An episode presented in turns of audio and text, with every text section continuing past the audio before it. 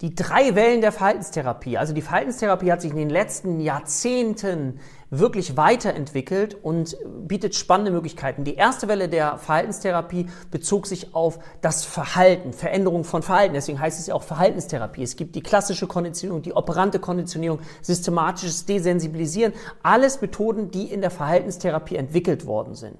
Die zweite Welle der Verhaltenstherapie hat dann erkannt, dass nicht nur das Verhalten eine Rolle spielt, sondern auch die Kognition. Das heißt, die Gedanken, die Gedankensoftware, die uns durch negative Gedanken eben negativ beeinflussen kann, Einfluss auf unsere Gefühle hat oder eben aber auch positiv. Also die Kognition. Und die dritte Welle der Verhaltenstherapie, es ist jetzt neu hinzukommt, so diese östlichen Methoden, Achtsamkeitstherapie, ja, ACT, Executive and Commitment Therapie, die dann die Möglichkeit mit einbezieht, die wir aus den östlichen Methoden mit nutzen können, um eben Menschen ein breiteres Therapiespektrum anbieten zu können.